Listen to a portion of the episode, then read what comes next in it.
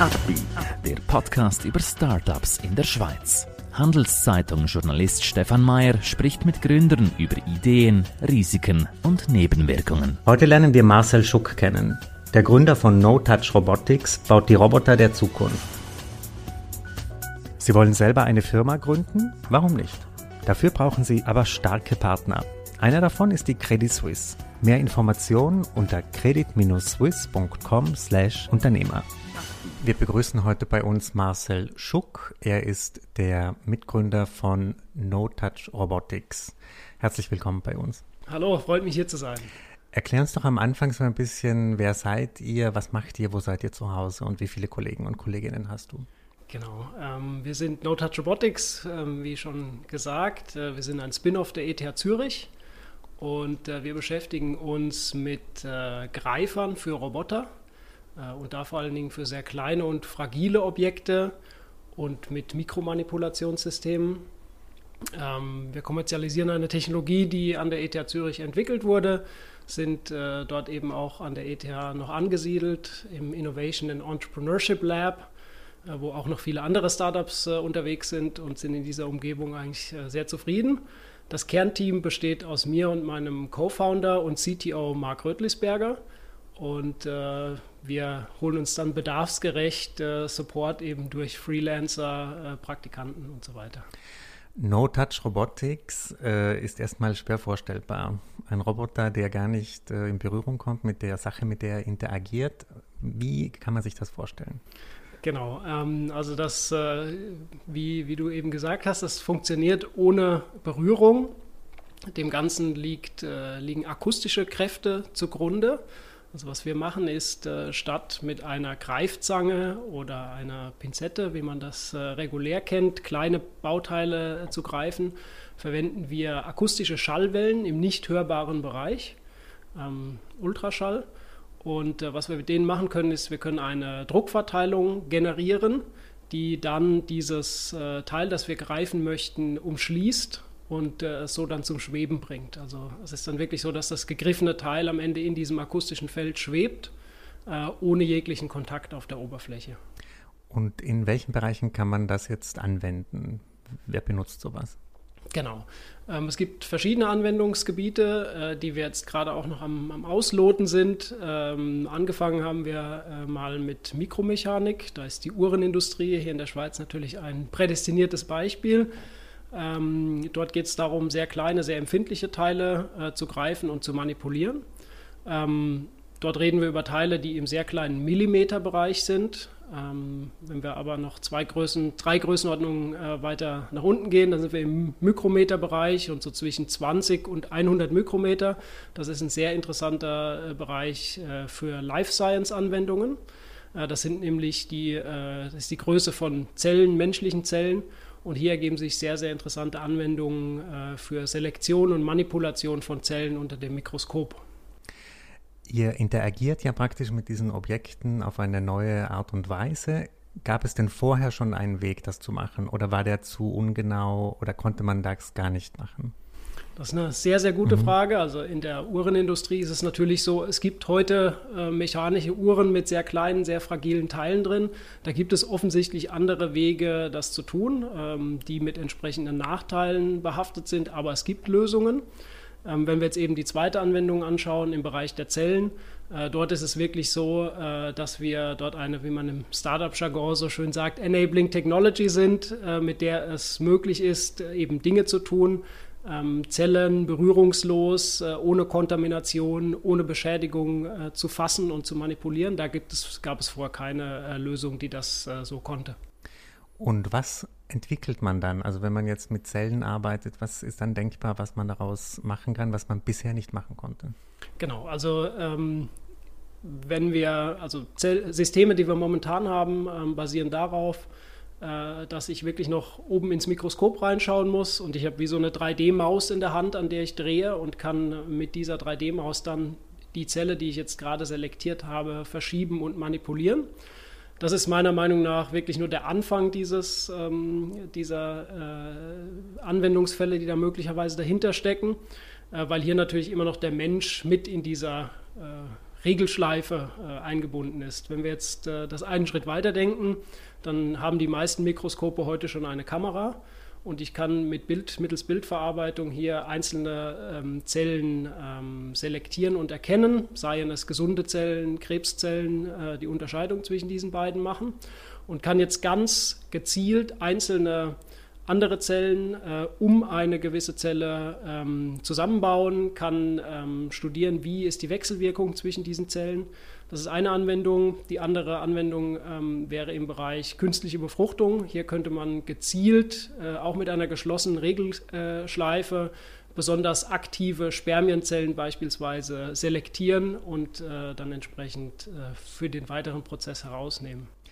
Ist euer Versprechen auch, dass es eine gewisse Fehlerlosigkeit gibt in diesem Zugriff, der gar kein richtiger Zugriff ist? Also ist die Fehlerquote geringer? Genau, also wenn wir hier über, über das Wertversprechen oder die Value Proposition reden, dann äh, sind es im Kern eigentlich äh, zwei Dinge. Das eine ist äh, zerstörungsfrei und das andere ist kontaminationsfrei. Ähm, und hier ist es gerade im Zellbereich äh, so, ähm, dass Zerstörungen der Zelle oder Beschädigungen äh, einer Zelle häufig erst ähm, äh, einen gewissen Zeitraum, nachdem eine Interaktion stattgefunden hat, äh, eben sich manifestiert. Das heißt, die Zelle äh, wird gepackt mit einer Glaskapillare, also kontaktbasiert mit dem heutigen Verfahren. Ich äh, lege sie irgendwo in ein Zellmedium rein und 20 Minuten später oder einige Stunden später stelle ich fest, die Zelle ist äh, beschädigt worden, ist gestorben, ähm, lebt eben nicht mehr und äh, das können wir mit unserer Technologie eben besser machen. Erklär uns doch ein bisschen, wie man auf so eine Idee kommt. Es ist ja nicht irgendein, sag ich mal, banales Fintech oder ist ja sehr, äh, wie soll ich sagen, also sehr ungewöhnlich. Wie, warum? Über, über Umwege natürlich. Mhm. Also ich denke, ähm, äh, wie es häufig bei, bei Startups ist, ähm, äh, die Ursprungsidee kam eigentlich äh, noch während meines Doktorats an der ETH Zürich. Dort habe ich geforscht an Magnetlagern, ähm, also auch Dinge kontaktlos, schwebend, ohne irgendwelche Berührungen äh, zu fassen und zu manipulieren. Ähm, der Nachteil bei Magnetlagern ist, das Material, das ich dort verwenden kann, ist sehr eingeschränkt. Also es muss immer ferromagnetisch sein oder es muss leitfähig sein. Das heißt, äh, Dinge wie Flüssigkeiten, Kunststoff, ähm, andere nicht magnetische Partikel kann ich damit nicht manipulieren.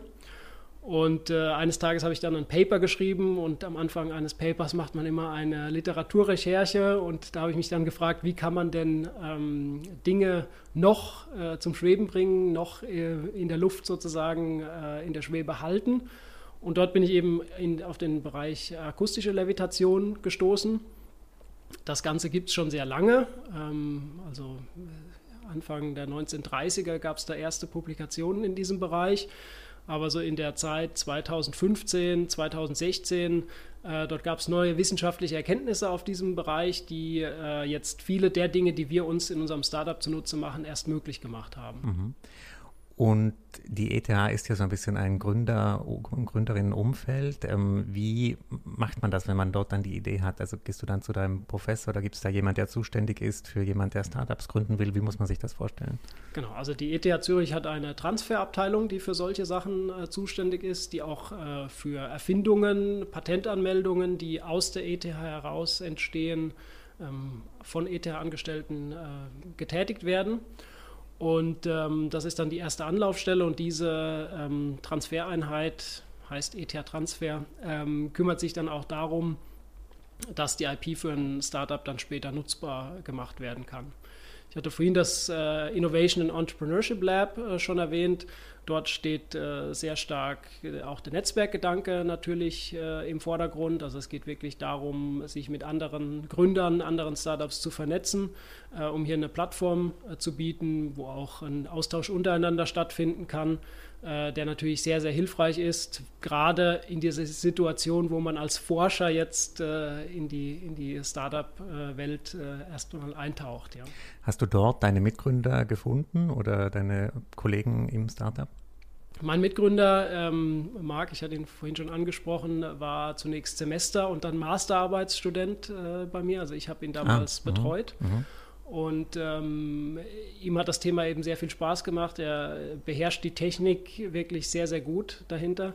Und äh, so haben wir uns dann damals äh, entschieden, äh, dass es das äh, wert ist, das mal zu probieren, mhm. ob es äh, für unsere Technologie oder unsere Lösung dann auch ein Problem äh, gibt und haben uns so auf die Suche begeben. Wie konkret ist denn jetzt euer Zukunftsplan? Also habt ihr schon irgendwie eine Deadline, bis wann ihr das Produkt komplett marktreif haben wollt, bis wann ihr die Kunden in Vielzahl gewonnen haben wollt. Wie, wie sieht das aus? Ja, also aktuell sind wir so in dieser Pilotprojektphase. Also wir haben einige Pilotprojekte, die am Laufen sind, ähm, wo wir uns auch das Feedback von den Kunden erhoffen. Und äh, ohne das äh, ist eine weitere Planung sehr, sehr schwierig. Ähm, weil es, wie eben äh, schon gesagt, häufig so ist und gerade bei, bei solchen Deep Tech-Startups äh, am Anfang steht man da mit einer Lösung und sucht ein Problem dafür oder mhm. man, sucht eine Techno man hat eine Technologie, sucht eine Anwendung dafür und ähm, niemand kennt das Problem so gut wie der, wie der Kunde. Und äh, dort ist es eben sehr, sehr wertvoll, wenn man solche ersten Pilotprojekte machen kann und daraus ergibt sich dann ähm, zu einem großen Teil auch unsere weitere Roadmap. Wie ist denn das Feedback oder gibt es schon Feedback von Kunden? Feedback ähm, ist äh, sehr gut bisher. Ähm, es geht, wie gesagt, in diesen Pilotprojekten vor allen Dingen darum, wirklich herauszufinden, wo drückt denn der Schuh und wo ist das Problem. Ähm, da gibt es ja ganz unterschiedliche Frameworks, mit denen man das auch angehen kann. Eines davon ist dieses Lean Innovation Framework, dass man mal zum Kunden geht und ihn nach den Problemen erstmal fragt. Ähm, da ist die erste Herausforderung, dass der Kunde einem das dann auch sagen mhm. muss, also genügend Vertrauen haben muss ähm, und dann äh, eine Lösung vorschlägt. Und äh, das Wichtige ist einfach auch zu sehen, wie interagiert ein potenzieller Kunde mit diesem Produkt oder dem Prototypen dieses Produkts. Und ähm, der Kern unserer Tätigkeit ist eigentlich äh, genau an dieser Schnittstelle zu sein, wo man sagt, ähm, ich baue einen schnellen Prototypen und gebe den so schnell wie möglich einem potenziellen Kunden in die Hand und schaue, was macht er damit und warte auf das Feedback. Wie leicht fällt dir denn der Umgang mit Kunden? Ist ja auch ein bisschen nicht, es ist irgendwo eine Marketingaktivität auch. Ähm, bist ja wahrscheinlich eher akademisch geprägt. Wie war denn dieser Wechsel für dich? Ähm, also es ist auf jeden Fall ein, ich sag mal, einschneidender Wechsel, beziehungsweise ein Wechsel, zu dem man sich selbst natürlich auch motivieren muss. Also ähm, ich denke, das klassische Bild von dem Forscher, der irgendwo im dunklen Labor forscht, ist etwas überholt, aber dennoch ist es natürlich so, dass man sein Kernforschungsgebiet hat, auf dem man mit einem sehr engen Kollegenkreis äh, zusammenarbeitet wohingegen jetzt die Akquise oder die Suche nach äh, potenziellen Kunden natürlich sehr viel mehr ähm, ja, äh, eine Wendung nach außen erfordert und auch das Zugehen auf fremde Leute erfordert. Und dann gibt es solche Dinge wie Cold Calling, wo man eben äh, wirklich äh, sehr ähm, sehr viel mehr Ablehnung als, als Zustimmung bekommt, aber dazu muss man sich einfach überwinden und äh, ich habe es, äh, also es ist eine sehr steile Lernkurve, aber ich habe es als sehr, sehr ähm, interessant und sehr, sehr bereichernd äh, empfunden. Und man muss natürlich auch dazu sagen, wenn man ähm, in Mitteleuropa bei einem Unternehmen anruft und sagt, wir sind ein Spin-off der ETH Zürich, dann öffnet das natürlich auch gewisse Türen. Mhm. Also ich würde sagen, ähm, da sind wir in der privilegierten Situation, dass wir es etwas einfacher haben als äh, vielleicht Startups äh, anderswo.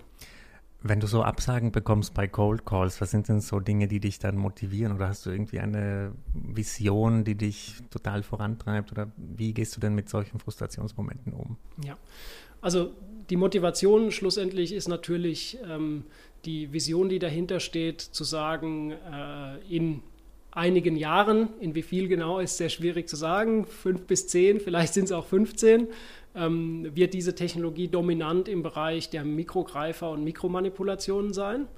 Ähm, das ist das, das eine auf der, auf der technischen Seite, also die, die Vision, die dahinter steht.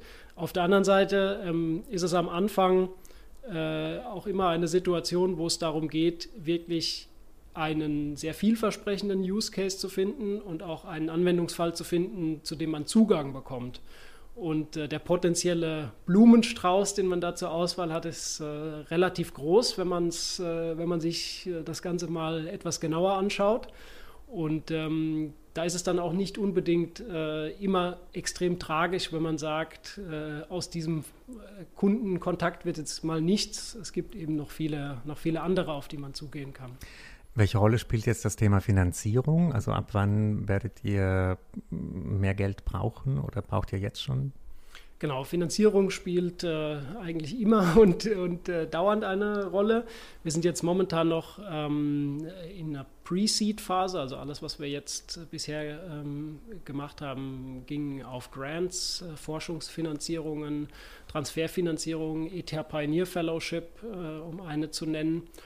Und ähm, das Thema wird dann immer relevanter, gerade für uns, äh, weil doch noch ein erheblicher Hardwareanteil natürlich bei unserem Produkt dabei ist. Und äh, Hardwareentwicklung ist äh, bekanntermaßen relativ langwierig, zumindest im Vergleich zu Software. Und äh, braucht natürlich auch entsprechend äh, finanzielle Mittel. Wo wird denn dieser Roboter konkret gebaut? Also wie macht man das, wenn man jetzt sagt, ich will jetzt 20 solche Roboter in Serie bauen lassen? Ja man muss ja irgendwie einen Partner finden, der das akzeptiert, dass die Zahl noch nicht so groß ist. Wie, genau. wie macht man das? Also die ersten Prototypen bauen wir selbst. Mhm. Ähm, da machen wir uns äh, auch äh, sehr stark äh, Dinge wie additive Fertigung, also 3D-Druck ähm, zunutze. Die Elektronik ist zu einem großen Teil schon outgesourced. Also da gibt es durchaus zuverlässige Partner, mhm. ähm, die auch in diesen kleinen Stückzahlen produzieren.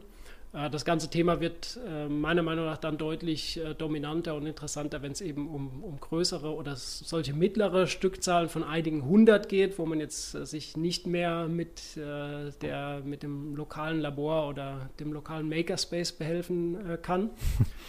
ähm, aber das ist, das ist definitiv was, was für uns dann, was für uns dann noch aussteht. Wie äh, schätzt du denn den Standort für Robotik-Startups in der Schweiz grundsätzlich ein? Ist das ein Feld, das komplett in den Kinderschulen ist oder wie, wie, wie findest du das? Also extrem gut, muss ich sagen, äh, vorweg. Äh, zum, also besonders Zürich, äh, Lausanne ist der nächste Hub, eben wegen, den beiden, wegen der beiden ETH-Standorte. Ähm, passiert sehr, sehr viel im Bereich äh, Robotik. Äh, merkt man vor allen Dingen daran, äh, wir nehmen natürlich auch teil an Startup-Wettbewerben, Venture Kick, um eines äh, zu nennen, äh, wo man mit sehr vielen anderen Gründern in äh, Kontakt kommt. Und es ist wirklich so, man aktuell kann man die Leute schlecht besuchen, aber es ist wirklich so, man kann jemanden anrufen und man ist meistens immer noch in, im Bereich, entweder landet man in Zürich oder in, in Lausanne. Also ähm, von daher sehr gut vernetzt. Der zweite große Hub in Europa ist natürlich München. Ähm, auch dort waren wir jetzt kürzlich in einem Incubator-Programm äh, dabei und haben uns da in diese Richtung die Fühler noch so ein bisschen ausgestreckt. Sind das immer die Unis, die das treiben, dass sich ein Standort zum Robotik-Hotspot irgendwie entwickelt oder sind das die Firmen, große Firmen, vielleicht wie ABB oder Siemens? Ich denke, es ist ein Zusammenspiel oder es muss ein Zusammenspiel äh, von beiden Partnern sein, wobei man natürlich ähm, klar sagen muss, dass jetzt äh, diese, diese innovativen, disruptiven Technologien eher aus den Unis ähm, natürlich kommen. Ähm, das andere, der andere große äh, Bereich beider Unis, sowohl Lausanne als auch Zürich, äh, sind natürlich Drohnen, ähm, die im weitesten Sinne ja auch äh, Roboter sind. Und ähm, dort ist eigentlich der, der Kerntreiber der Innovation meiner Einschätzung. Bist du jetzt jemand, der sich extrem auch auf diesen Gründer- und Gründerinnen-Networking-Events rumtreibt, die ja meistens jetzt auf Zoom stattfinden? Oder bist du da eher ein Einzelkämpfer? Wie würdest du dich beschreiben? Ich denke, ähm, ich bin jemand, der da einen gewissen Fokus äh, versucht zu behalten. Ähm, also die, diese Netzwerkevents müssen irgendwie branchenmäßig relevant sein, aber dennoch äh, bin ich jemand, der definitiv sagt, äh, dass das Einzelkämpfertum, also jetzt zu sagen, ich ziehe die Mauern um mein Startup hoch und ich rede mit Kunden, aber nicht mit anderen Startups, ähm, das funktioniert meiner Meinung nach äh, nicht. Und äh, so stehen, stehen wir eigentlich im regen Austausch mit anderen Startups, auch mit Startups, die sehr ähnliche Dinge tun. Ähm, das geht jetzt wieder zurück auf das, was ich vorhin gesagt habe. Es gibt so viele Anwendungsfälle, es gibt so viele potenzielle Kunden. Ähm, und die Wahrscheinlichkeit, dass man jetzt äh, wirklich direkt mit einem anderen Startup konkurriert um den gleichen Kunden im gleichen Use Case mit der gleichen Value Proposition, die ist sehr, sehr klein. Mhm. Und deswegen sind wir da äh, sehr offen immer für, für einen Austausch, weil ähm, schlussendlich ist der Lerneffekt, den man daraus bekommt, immer höher als das, was man äh, an Informationen in Anführungszeichen verliert, wenn man es überhaupt so sagen kann. Mhm. Kommst du eigentlich direkt von der Uni oder hattest du auch schon mal so Corporate-Erfahrung oder Gründererfahrung? Wie war denn so deine Geschichte? Genau, also meine Laufbahn hat angefangen mit einem klassischen Elektrotechnikstudium. Ähm, ich war dann für den Master in den USA. Äh, das war so der erste Touchpoint, würde ich mal sagen, mit äh, Unternehmertum, ähm, weil dort natürlich dieses äh, dieser Gründergeist an den Universitäten noch mal ein bisschen stärker gelebt wird noch als, als hier, wobei sich das hier, würde ich sagen, auch sehr, sehr stark zum Positiven entwickelt hat. Ähm, habe dann nach dem Master Elektrotechnik ein MBA-Studium ähm, absolviert. Also da kam so der erste Berührungspunkt ähm, mit dem wirtschaftlichen Denken und war im Rahmen von dessen auch äh, im Rahmen dessen auch bei BMW äh, für eine gewisse Zeit, habe dort gearbeitet im Bereich Elektromobilität und bin dann zum Doktorat äh, an die ETH gekommen. Und daraus ist dann eben jetzt das aktuelle mhm. Startup äh, entstanden. Äh, zum Schluss äh, gib uns doch ein bisschen eine Vorausschau auf das Jahr jetzt. Was sind denn so wichtige Milestones für euch? Ähm, was steht jetzt an?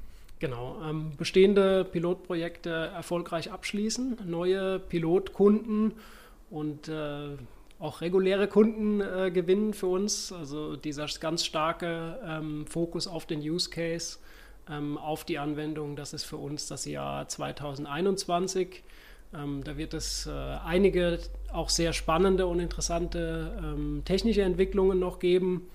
Ähm, Messebesuche finden ja komplett digital statt. Das heißt, äh, auch da wird es sehr spannend, ähm, wenn wir hoffentlich auf äh, einigen Events vertreten sein können, um da auch weiter das Netzwerk auszubauen. Hast du deinen alten Arbeitgeber auch schon überzeugt, dass er eine Anwendung testet mit eurem Roboter? Dort sind die Bauteile meistens äh, relativ groß und schwer. Mhm. ähm, das heißt nicht unbedingt ideal für das, was wir tun. Ähm, aber ich bin mir sicher, dass sich da, dass sich da auch noch was finden lässt. Und in der Pharmabranche in Basel bist du wahrscheinlich auch öfter präsent auf Kundenakquise, ne? Genau, ähm, mhm. sind wir jetzt auch wieder Teil eines äh, Startup-Netzwerks und Incubator-Programms. Ähm, und darüber funktioniert es sehr gut, mit den relevanten Leuten in Kontakt zu kommen. Super, dann wünsche ich dir ganz viel Erfolg, dir und deinem Mitgründer und herzlichen Dank, dass du heute bei uns warst. Danke dir.